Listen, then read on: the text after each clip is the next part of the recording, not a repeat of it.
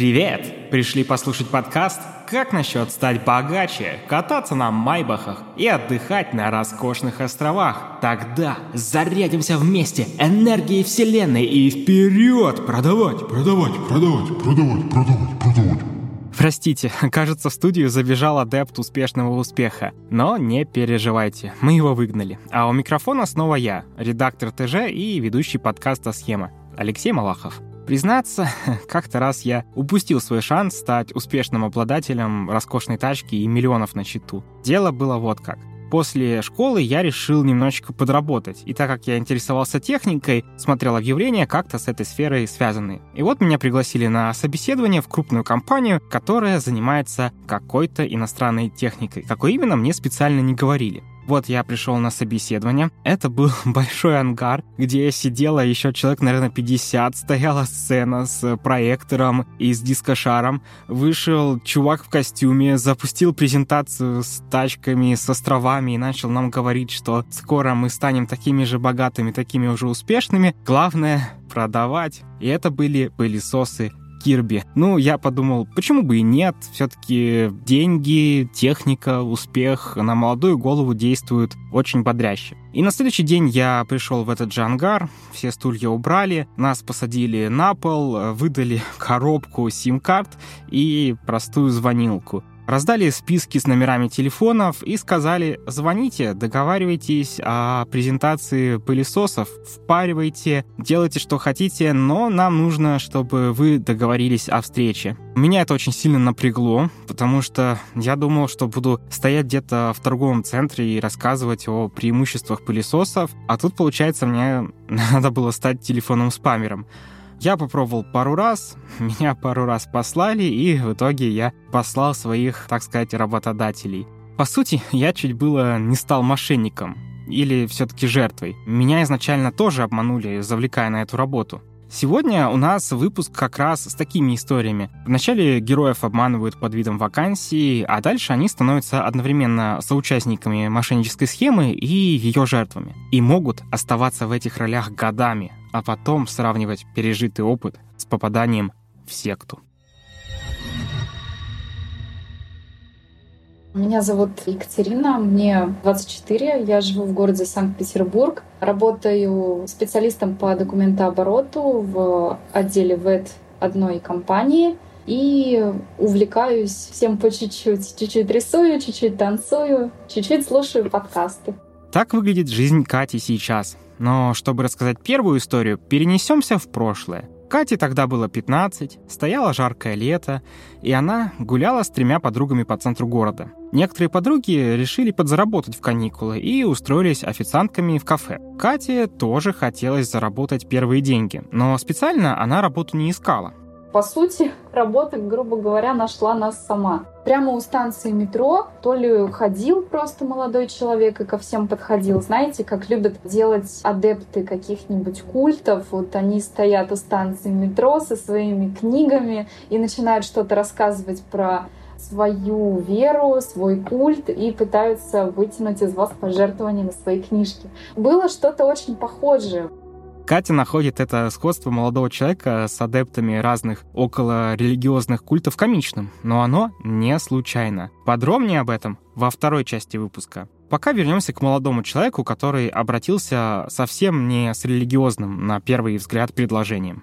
Подошел такого же подозрительного вида молодой человек. Не хотите ли? Много денег. Мы спросили, а что за работа, что предлагаете? Он даже в общих чертах не объяснил, чем нужно будет заниматься. Просто сказал, вот мы вас приглашаем на собеседование, если вы заинтересованы в работе, приходите, мы вас там будем ждать, и там вам все расскажем. Отсутствие конкретики при первом контакте – главная черта подобных схем. В других схемах с вакансиями мошенники хоть и стараются избегать деталей, но в целом говорят, откуда эти большие деньги. Ну, условно, научим вас инвестировать или заработаем на маркетинге в интернете. А тут даже не названа сфера, только обтекаемые слова о работе. Наверное, ввиду своей какой-то наивности и непосредственности, у меня прям никаких таких сомнений не закралось, что тут что-то нечисто, что-то тут не так. Было, наверное, очень интересно, любопытно посмотреть, что там будет. что мы ждем от этого всего. Вот эту визитку, что нам протянул, я уже потом дома показала маме. Объяснила, что вот, нас приглашают на собеседование, всех троих, всех нас ждут, всем нам дадут работу, и все мы летом будем работать и много зарабатывать, и потом к первому сентября будем самыми модными.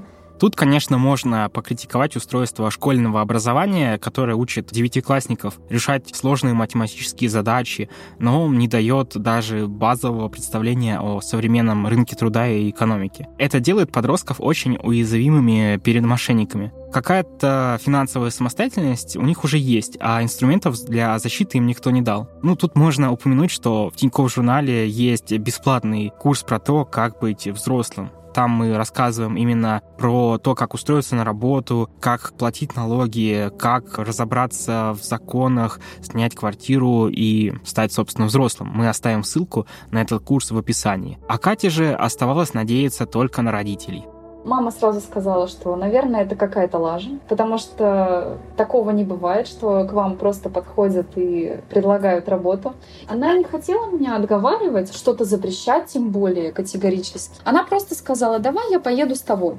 Собеседование назначили уже на следующий день. Катя поехала с мамой и двумя подружками. Адрес на визитке указывал на полуподвальное помещение в жилом доме на Сенной площади. Это центр Петербурга. Мы зашли, уже тогда, наверное, я поняла, что групповое собеседование — это что придумал сатана. Там сидело человек 20. Это выглядело скорее как зал для проведения бизнес-тренингов, потому что там стоял проектор, много стульев и какая-то маркерная доска. И тот же молодой человек, что агитировал на улице приходить на собеседование, он вел это собеседование, мы просто сели и начали слушать презентацию. То есть это даже было не столько собеседование, сколько презентация какого-то продукта. Катя уже не помнит, что это было. Все-таки прошло почти 10 лет. Помнит, что речь шла о каталогах с какими-то косметическими продуктами. А сама работа, которой завлекали всех в этом зале, была такая. С утра, например, работник приходит к ним в офис, получает баул с каталогами и идет по всяким точкам, там, например, вот как нам говорили, вы можете идти в салон красоты, и у вас там оторвут с головой все эти журналы, у вас все там купят по этим журналам. Поэтому смело заходите в салоны красоты, парикмахерские, косметические магазины, ювелирные магазины. Приставайте не только к продавцам, но и к клиентам этих салонов, магазинов, потому что они наверняка заинтересованы в каких-то продуктах сферы красоты и здоровья. Думаю, многие из вас уже узнали эту бизнес-схему и понимают, как она выглядит дальше. Правда, Катя пока писала только одну из двух составляющих этой схемы — прямые продажи. Собственно, этим и я занимался один день с пылесосами Кирби. В самих прямых продажах вроде бы ничего криминального нет, но все становится немного интересней, если разобраться в том, как же формируется заработок таких вот продажников. Об этом на первом собеседовании в деталях не говорят, зато много говорят о деньгах. Работая в полсилы, в расслабленном темпе, просто гуляя по городу и разнося небольшое количество журналов, вы там будете получать около 45 тысяч в месяц на покупки этой продукции. Но вот на этапе собеседования, на этапе, когда его презентацию слушало большое количество человек, он все-таки не упоминал о том, что для трудоустройства или для продолжения работы нужны какие-то финансовые вложения. Спойлер, они будут нужны и немалые. В России эту схему знают как сетевой маркетинг, а зародилась она в США почти век назад. Там ее чаще называют многоуровневым маркетингом или MLM. Наемный сотрудник таких компаний сам покупает продукцию компании и затем пытается продать ее. Чаще всего по той же самой цене, рассчитывая на заработок за счет бонусов, за количество продаж или за привлечение новых сотрудников, которые будут получать товар уже от э, предыдущего участника схемы. Впрочем, изучить схему конкретно этой компании Кате не удалось. Мама сказала, вы знаете, по-моему, вы здесь людям голову дурите.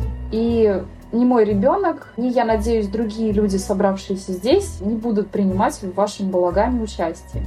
Некоторые посмотрели на нее просто как на, я не знаю, как будто она там прилюдно сделала что-то такое из ряда вон выходящее, что просто некоторые на нее смотрели такие, боже, что ты несешь, женщина? Возможно, кто-то действительно вдохновился и увидел для себя неплохой шанс заработать, и что для него эта работа была бы там перспективна, интересна.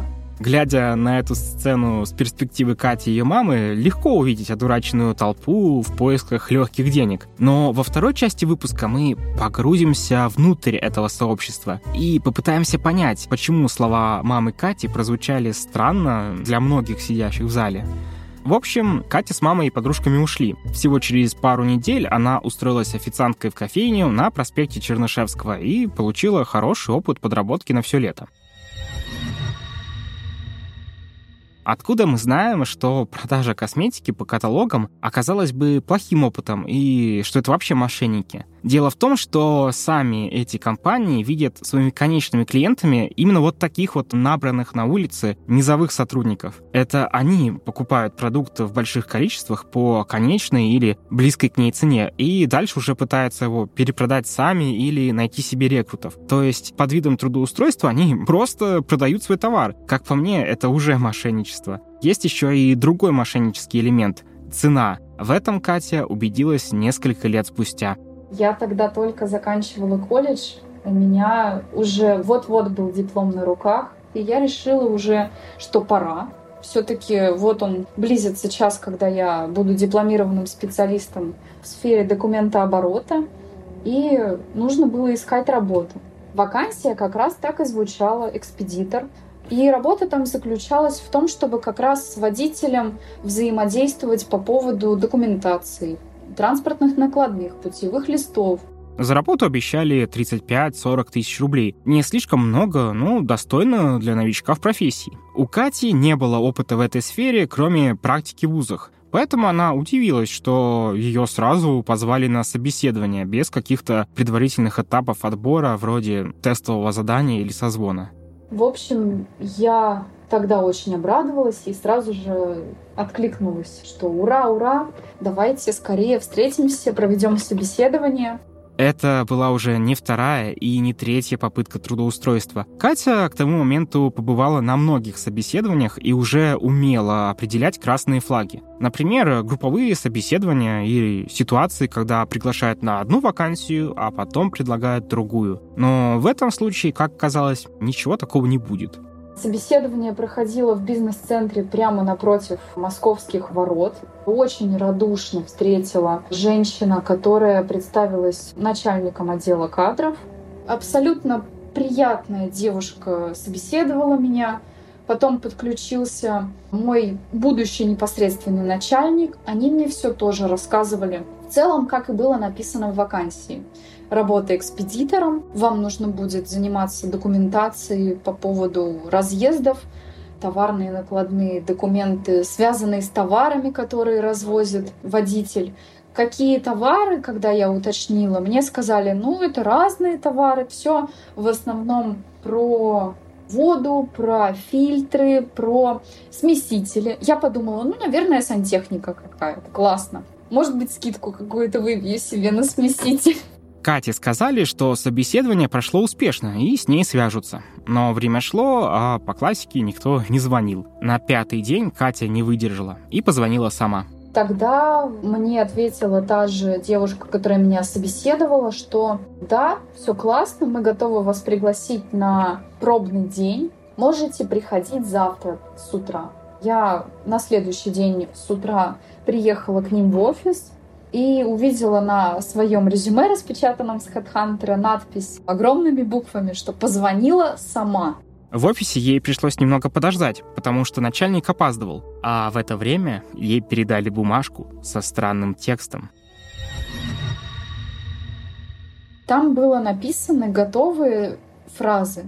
Он начинался как «Здравствуйте, знаете ли вы про программу «Федеральную чистая вода»?» И дальше что-то про доступную чистую воду для населения. Я прочитала это, ничего не поняла, такая думаю, что это такое? Зачем я это читаю? Объяснений не последовало. Кроме Кати, начало работы ожидали еще трое человек, также устроившихся экспедиторами. После прихода начальника он провел что-то вроде летучки, которая оставила еще больше вопросов. Говорят на этой летучке, что «Приветствуем вас, коллеги, будущие или бывшие уже. Мы сейчас направимся на очередной очень продуктивный трудовой день. Сегодня мы поедем в Колпино». Я такая «А зачем поедем?» «Ну как? Продавать?» Ну ладно, думаю, посмотрю, что вообще такое. Мы приехали на место в город Колпино. Это город Ленинградской области. Такой густонаселенный город, где много пенсионеров и много старых домов. Ну да, они сделали такой акцент большой на пенсионерах, что, мол, типа, вот, это там наша, грубо говоря, целевая аудитория. Меня это очень сильно схватило за душу, потому что меня прям эмоции захлестывают, когда пытаются обмануть пожилых людей. Катя подумала, что раз она уже попала в Колпино, то стоит остаться посмотреть, как эта работа вообще выглядит. Им сказали разделиться на группы по два человека, наставник, куратор и новичок, и отправляться по квартирам. И прошлись мы до какой-то пятиэтажки старой. И когда этот названный наставник начал звонить в квартиры и проговаривать все то, что я прочитала с утра, у меня пазл-то в голове и сложился, что я-то, оказывается, пошла работать с человеком, который ходит по квартирам и будет втюхивать несчастным людям какие-то фильтры в раковину за три дорого. Они предлагали их установить за 24 тысячи рублей. И это в 2017 году была история. Если вы никогда не покупали фильтр, то зададим контекст. Сейчас обычный стационарный фильтр для водопроводной воды стоит ну, где-то 3-4 тысячи рублей. Ну, еще пару тысяч вы отдадите сантехнику за установку. Самые дорогие и навороченные модели стоят около 10-12 тысяч. Пять лет назад они стоили еще процентов на 30 меньше из-за инфляции. То есть наценка действительно в три раза как минимум, а то и в 10. Просто продавать по сильно завышенной цене — это не совсем преступление. Но ведь тогда никто и не купит товар. Поэтому мошенники идут на ряд манипуляций. Во-первых, притворяются представителями государственных служб. Та компания, в которую я пыталась устроиться экспедитором, она называлась ООО «Водоканал Техсервис». И они ходили в жилетках по квартирам, на которых было написано «Водоканал Техсервис». То есть человек обычный, он открывает двери, видя человека в жилетке водоканал, вообще без задней мысли абсолютно внемлет всем его словам и сделает все, как он скажет. А уж если и так не верят, можно и разыграть целое представление этот менеджер, наставник, он постучался в квартиру, открыла нам молодая женщина, она, я так понимаю, недавно стала матерью. Он, читая весь этот скрипт, обнаружил бутылку с детской водой и спрашивает, вы ей поете ребенка? Она отвечает «да». И он достал из своего радикюля какой-то чудо-аппарат, попросил отлить водички в стаканчик, засунул этот аппарат в воду и она почернела. Ну вот прям выпал какой-то из нее осадок, и она вот стала натурально такого черно-коричневого цвета. Ну тогда я прям подумала, что это какая-то магия. Вот это единственное, что меня впечатлило, но я так и не поняла, что это было. Если вы шарите в химии, то такие реакции легко получить, просто добавив в воду какую-нибудь специальную щелочь или кислоту. Но для обычного человека все выглядит так, как будто сотрудник госструктуры специальным прибором проверил качество воды, и оно прям ужасное. А вы ведь этим еще ребенка поете. Честно говоря, эти мошенники меня разочаровали топорностью своей работы. Они пытались использовать бизнес-схему сетевого маркетинга, но совсем не уделили внимания его психологическому аспекту. Возможно, именно поэтому за весь день наставник Кати не смог продать ни одного фильтра, несмотря на все манипуляции. Да и с набором персонала как-то не получилось. Когда нас привезли обратно в Питер, мы все вместе переглянулись и сказали, ребят, это вообще лажа. Понятное дело, что никто туда больше не вернулся. Непонятно, на что они рассчитывали, вот так вот напрямую обманывая в объявлении. Конечно, я ехала туда с очень большим воодушевлением, что меня пригласили на уже пробный день. Фактически я думала, все, работа у меня в руках, я уже готова рвать и метать. А потом мое эмоциональное состояние просто как снежный ком скатывалось вниз. В процессе того, как мы уже стучались в первую квартиру, у меня были такие смешанные чувства, но все они были исключительно негативные. От «Господи, да как я докатилась до такой жизни» до «Господи, да как эти подонки вообще могут существовать?» Возможно, если бы переход от э, приятного собеседования к отталкивающей работе был не таким резким, Катю и получилось бы вовлечь, потому что общение с ними было очень приятным. И вот примечательно их кадровик, которая собеседовала всех нас, она очень приятная женщина. С ней было действительно настолько комфортно общаться, что ты бы ради нее только ходил на эту работу, просто чтобы там с ней обсудить, как прошли твои выходные. Сами по себе эти наставники, они люди очень действительно харизматичные, очень такие располагающие к себе. Они умеют разговаривать так, чтобы их было интересно слушать они умеют убеждать собеседника. И так, что ты действительно вот в его каких-то доводах видишь здравый смысл, а потом так останавливаешься подумать и думаешь, нет, какая-то хрень. Наш продюсер и сценарист Олег вспоминает, что сам однажды еще в школьные годы оказался на таком собеседовании. Его затащил туда приятель, ничего толком не объясняя. Это была, наверное, самая известная в России компания, использующая сетевой маркетинг — Арифлейм. По правде, я и сам живу недалеко от их главного московского офиса и постоянно вижу поток новых потенциальных сотрудников или, скорее, клиентов компании. Лет пять назад они проходу не давали, потому что офис находится прямо возле метро, и чтобы дойти до станции, надо было продраться через толпу людей с каталогами. Но вернемся к коллегу. Он вспоминает детали, которых не было в историях Кати.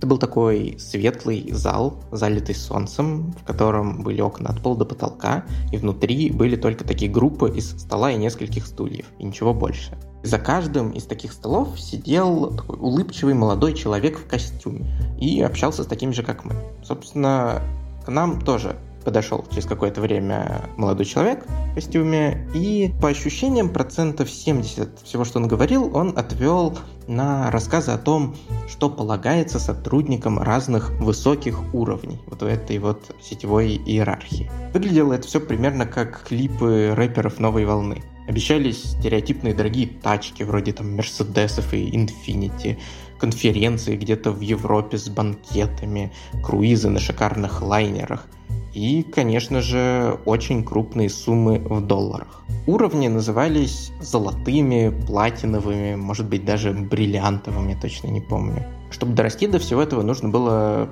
просто привлечь 10 человек после себя. Они должны были, каждый из них, привлечь еще по 10, ну и так далее. Я изначально был настроен скептически, но меня повеселила такая дешевая завлекаловка, но моего друга она все-таки смогла привлечь. Я помню, как он потом рассказывал, что носится с этими каталогами Oriflame, пытается их сучить своим друзьям, соседям, лишь бы ну, отбить изначальные вложения. Но, насколько я помню, у него не получилось.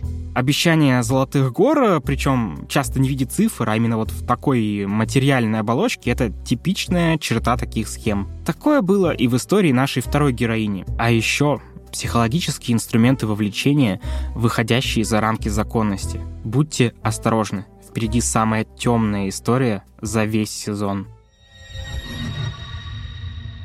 Мне 25 лет, живу в Москве. Занимаюсь сейчас, в принципе, только ведением Твиттера, потому что три с половиной года я угробила на секту, и, в принципе, из-за этой секты я ничем больше не занималась.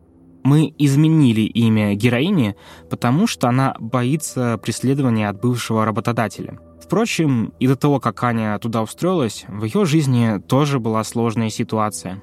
Как у большинства, к сожалению, семейная драма, то есть там поножовщина в семье, самооборона и вот эта вот вся дичь. У меня семейная война была. Ну, а так до этого работала я в Сбербанке, в театре работала, ну и все. Это был 2019 год. Она уже успела поработать продажником в Сбербанке, поэтому и новую работу искала в этой сфере. Просто было объявление, как бы обещали зарплату минимум 20 тысяч в неделю, и как говорила, что типа это оклад, еще плюс сверху проценты. Потом как бы я почитала отзывы, там было написано, что типа да, там реально можно зарабатывать такие деньги, и я пошла на собеседование.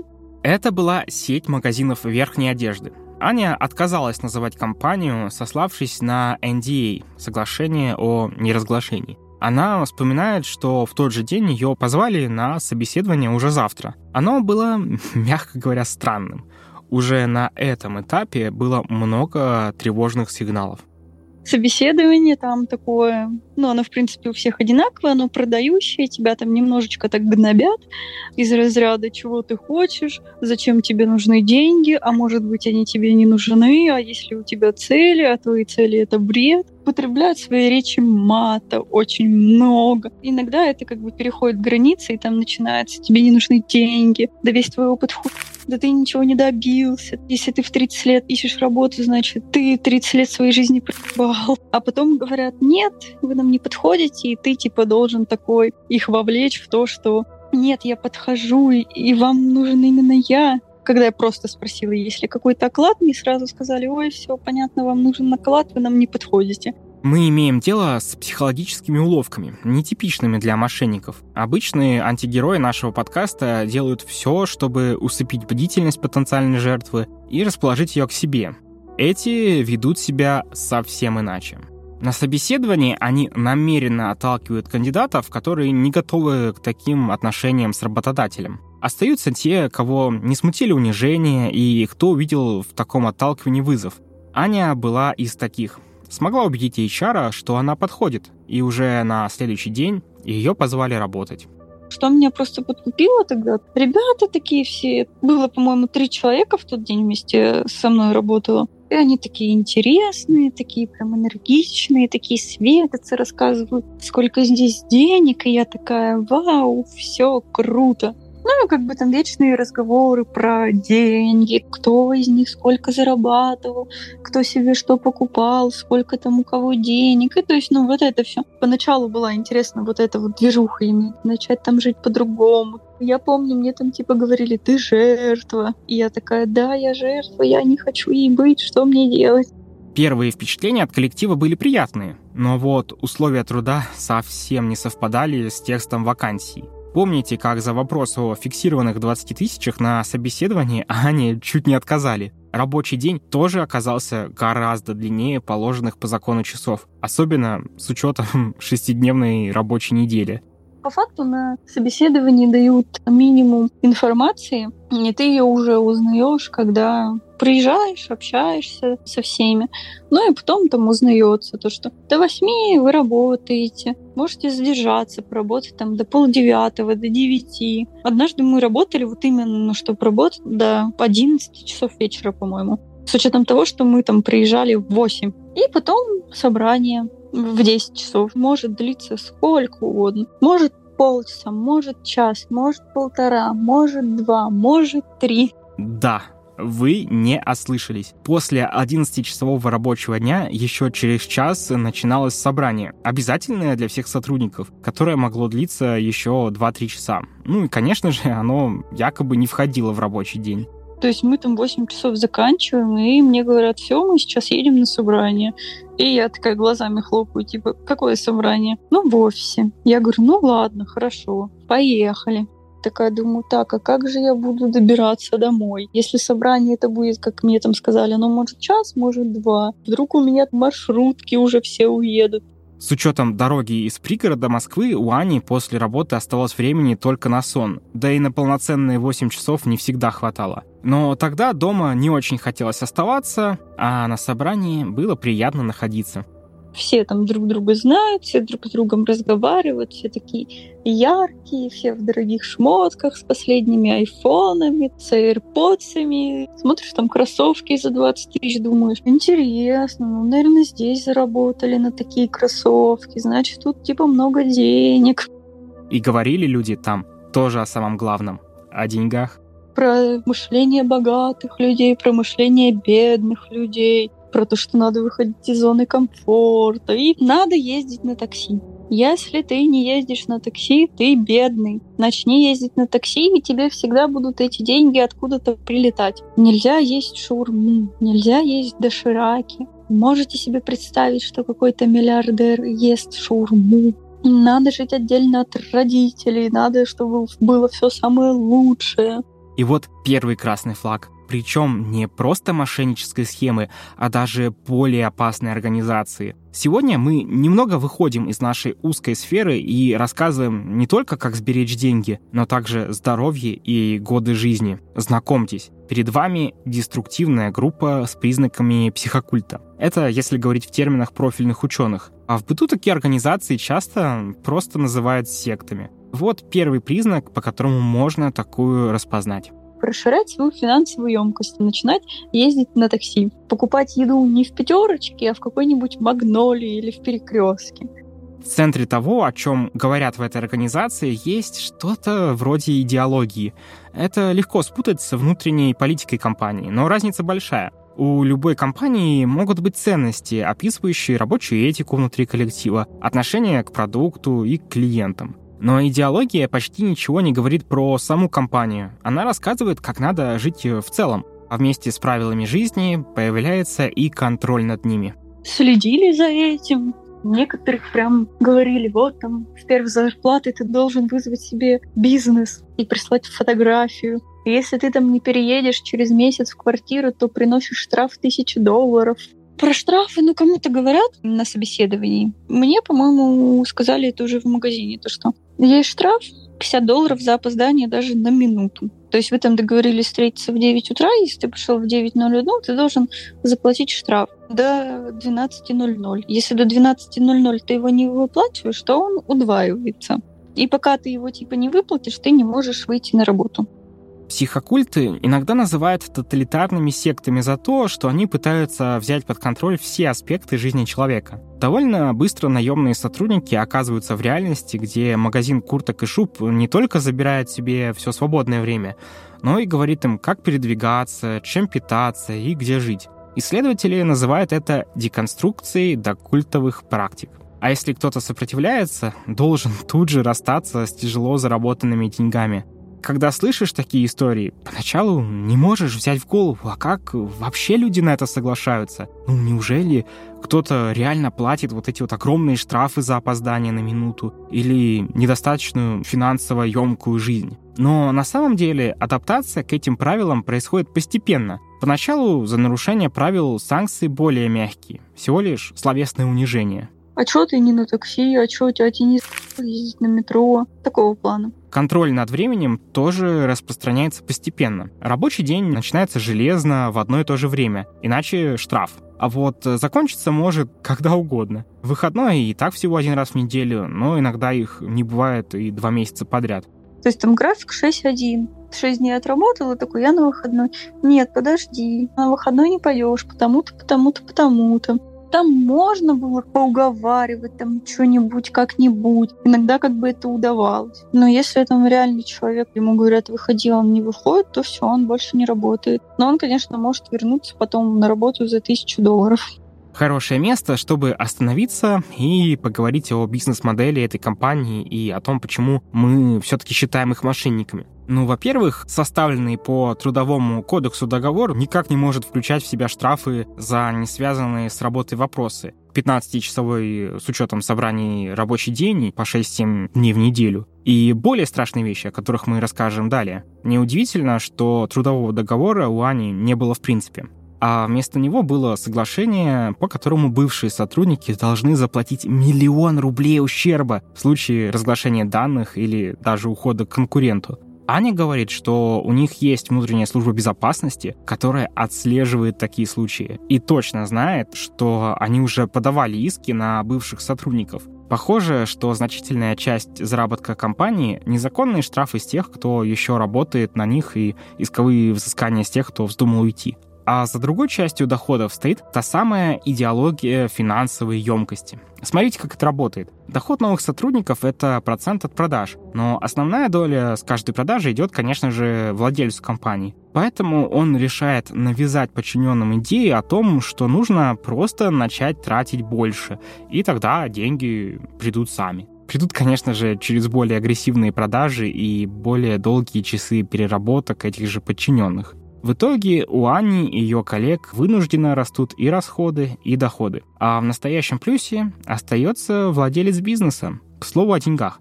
Неужели платят так много, что все так держатся за свое место? На самом деле сложно сказать. Бывало то, что могло выйти за месяц 40 тысяч. Бывало, что могло выйти за месяц 300 тысяч. Всегда по-разному. Благодаря таким заработкам, когда ты там зарабатываешь, например, 150, там 200, 250 за месяц, а потом за следующий месяц ты заработал, ну, условно, 50 тысяч, из-за того, что как бы у тебя есть деньги, это, ну, не ощущается так. Ну, а потом, когда, конечно, у тебя уже деньги заканчиваются, новые не зарабатываются, начинается, типа, а не пойти бы мне куда-нибудь в другое место. Но потом начинаешь также себе в голове отговаривать, ну я ж там зарабатывал, и все. Эта нестабильность — еще один элемент схемы. Редкие большие цифры создают впечатление, что в целом она очень хорошо зарабатывает, и столько нигде больше не найти. Но давайте посчитаем. Среднее число ей сложно назвать, но это что-то в промежутке от 130 до 160 тысяч. Деньги, конечно, хорошие, но не такие уж космические для Москвы. И это еще с них работодатель, скорее всего, не платит полный пакет налогов и социальных взносов, которые бы еще сильнее сократили бы эту сумму. Ну а главное, стоит посчитать доходы за час работы.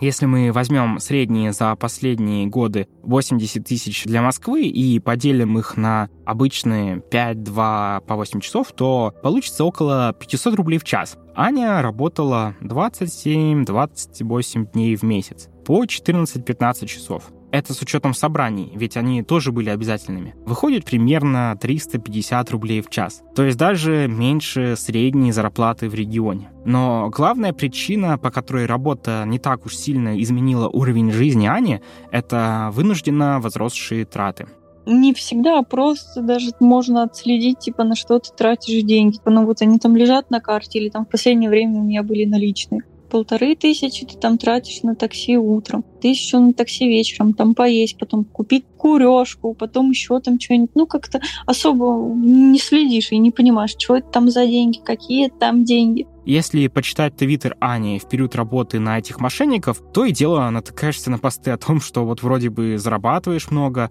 а все уходит на ежедневные поездки на такси и дорогую еду. Выйдя на эту работу, Аня смогла закрыть два больших кредита из прошлой жизни. Но после этого накопить на что-то крупное, вроде квартиры, машины, путешествия или инвестиций на будущее, так и не получилось. Да и вообще, идеология психокульта, по сути, не давала накопить. Сама Аня писала в Твиттере о том, что, наверное, в последние месяцы не получается зарабатывать больше 120 тысяч рублей из-за того, что у нее все время остается запас на карточке, и она чувствует себя более расслабленной. Нужно его потратить, и вот тогда ей придется заработать больше. Тебе дают план, выполнить его. Выполняешь, зарабатываешь нормально. Не выполняешь, зарабатываешь чуть-чуть.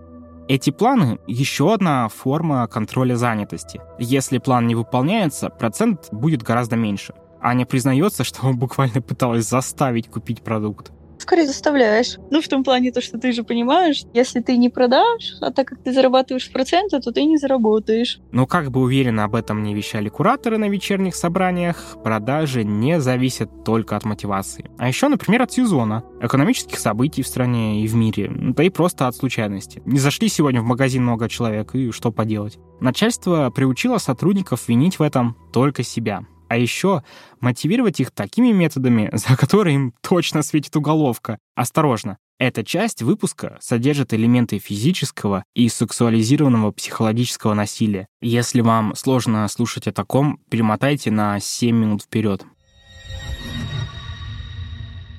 Это называлось наказаниями.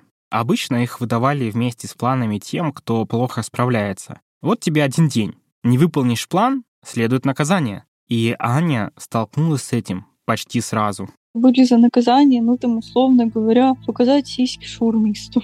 Ну, ко мне это применили спустя, по-моему, ну, недели две. Назначали и проверяли выполнение наказаний прямо на общем собрании, в присутствии всех сотрудников. Доказательствами обычно должны были быть видео. За невыполнение обещали сразу уволить. Поначалу Аня была шокирована такими практиками и была готова уволиться, лишь бы не подвергаться таким унижениям. Но первые несколько раз ей удалось уговорить начальство.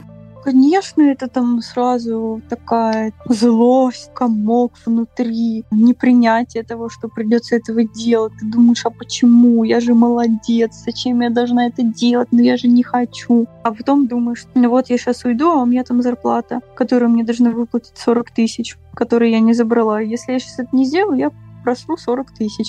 А еще, кроме наказаний, связанных с позором, были и физические. И вот на них Аня через какое-то время начала соглашаться.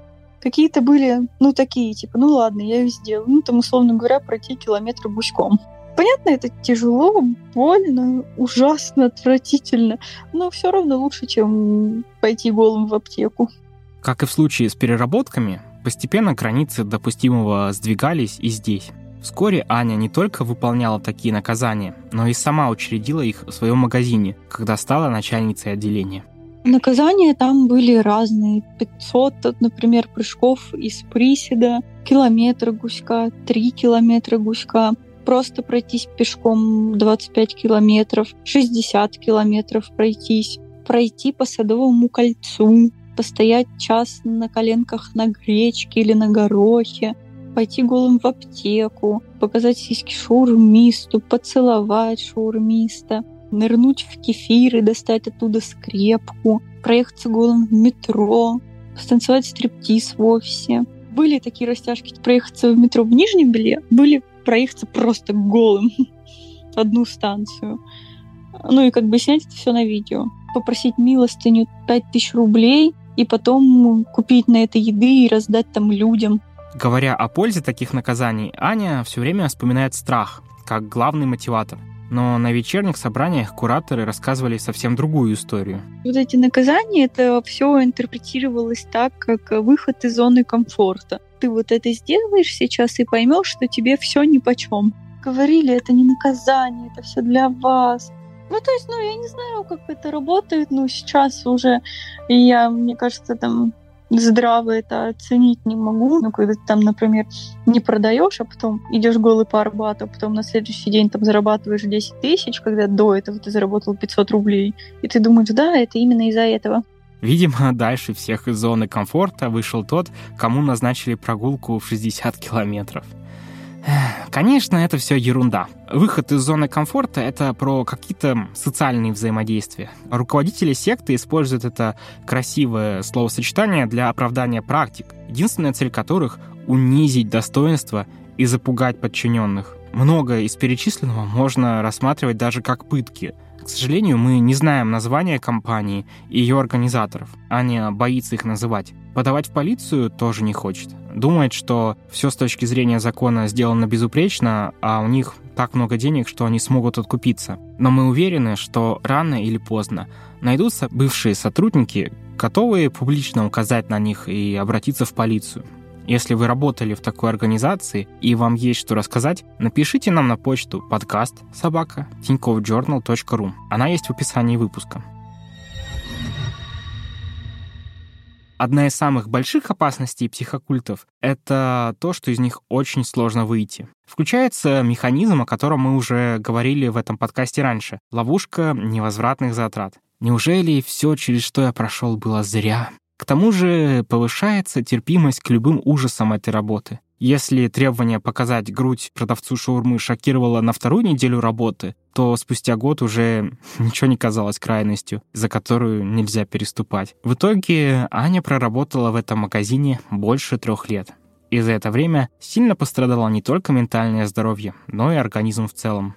Были такие моменты, что там работаешь неделю без выходных, спишь там по 4 часа, да и в целом, в принципе, нормально. Два энергетика с утра выпил, и вроде как-то двигаешься. Но потом, конечно, уже просто начинается, что ты живешь как будто в таком вакууме, просто ты ложишься вот так вот спать, у тебя голова дотрагивается до подушки, и голова такая тяжелая, так болит, и все. И ты открываешь глаза, думаешь, вообще спал ты или нет, а уже как бы все, надо ехать дальше. И голова опять такая же, и хочется просто умереть, и просто глаза вот так закрываются. А еще она стала намного меньше общаться с близкими. Пришлось прекратить отношения с лучшей подругой из-за того, что им стало сложнее найти время для встречи, а когда получалось, она могла опоздать на полчаса. Аня в то время стала намного строже относиться к другим людям и отталкивать их. не прощала опоздание или необязательность, стала осуждать неработающих так же много, как она сама. Это перекликается с атмосферой, которая царила внутри коллектива. Активное дружелюбие и поддержка, которые могли резко смениться осуждением и враждебностью, когда кто-то из команды не справлялся или выражал сомнения. Продаешь, ты хороший, не продаешь, ты плохой.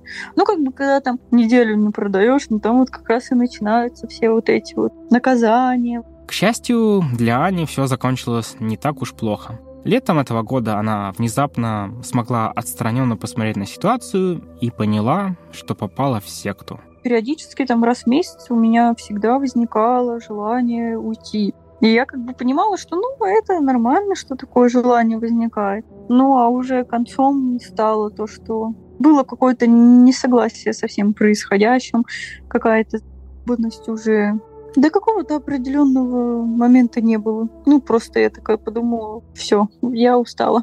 Через пару месяцев она уволилась и теперь ходит на психотерапию и постепенно восстанавливается. Она признается, что по-прежнему винит себя за то, что с ней это случилось. Ну а мы напомним, что обвинять жертву — это значит помогать мошенникам. Идеология, контроль над всеми аспектами жизни и временем, штрафы, наказания, эмоциональные качели от общения с окружением, отчуждение от близких, закрытость и запугивание уходящих — все это базовые элементы психокультов и других деструктивных сект. И вообще-то они не очень свойственны бизнес-структурам с сетевым маркетингом. В классическом MLM, безусловно, есть элементы вот такой финансовой идеологии. В Америке 80-х ее называли New Thought или «новая мысль». Там уже были все эти идеи о том, что нужно быть позитивным и готовым к заработку, и тогда Вселенная даст тебе денег. Забавно, что самые первые такие структуры вообще работали без товара. Это называлось игрой в самолет. Новички или так называемые пассажиры просто платили полторы тысячи долларов пилотам, которые за время полета посвящали их в тайны вселенной и денег. А затем уже они могли стать пилотами, как только смогут привести 8 своих пассажиров и сделать из полутора тысяч 12 тысяч баксов. Потом федеральные регуляторы США увидели в этом признаки пирамиды, и мошенникам пришлось внедрить символический товар. Вначале это была просто роза, которую пассажиры покупали за полторы тысячи. Потом эта история перемешалась с уже давно существовавшими прямыми продажами, и получился знакомый нам сетевой маркетинг, или MLM. Но тоталитарного сектантского контроля в таких компаниях обычно не встретишь. Эта инновация пришла из другой сферы тренингов личностного роста. Зародились все эти жутковатые практики подчинения людей тоже в Америке прошлого века. В России это стало массовым явлением в последние десятилетия. В 2020 году вышло расследование журналистки Александры Левинской о том, как под видом тренингов личностного роста в России действует множество психокультов. Ссылку мы оставим в описании. Видимо, уже в условиях нашего рынка практики сетевого маркетинга и тренингов личностного роста стали использоваться в рамках одного мошеннического бизнеса. И неудивительно. Аня говорит, что они приглашали к себе проводить тренинги за деньги тех людей, которые потом были упомянуты в расследовании. Знаете, послушав все эти истории, мне пришло на ум, что в них часто попадают люди, у которых так или иначе проблемы в семье. Аня стала свидетелем домашнего насилия, многие наши герои и героини пытались съехать от родителей или восстанавливались после тяжелого разрыва с партнером. Именно таких людей пытаются поймать на крючок мошенники.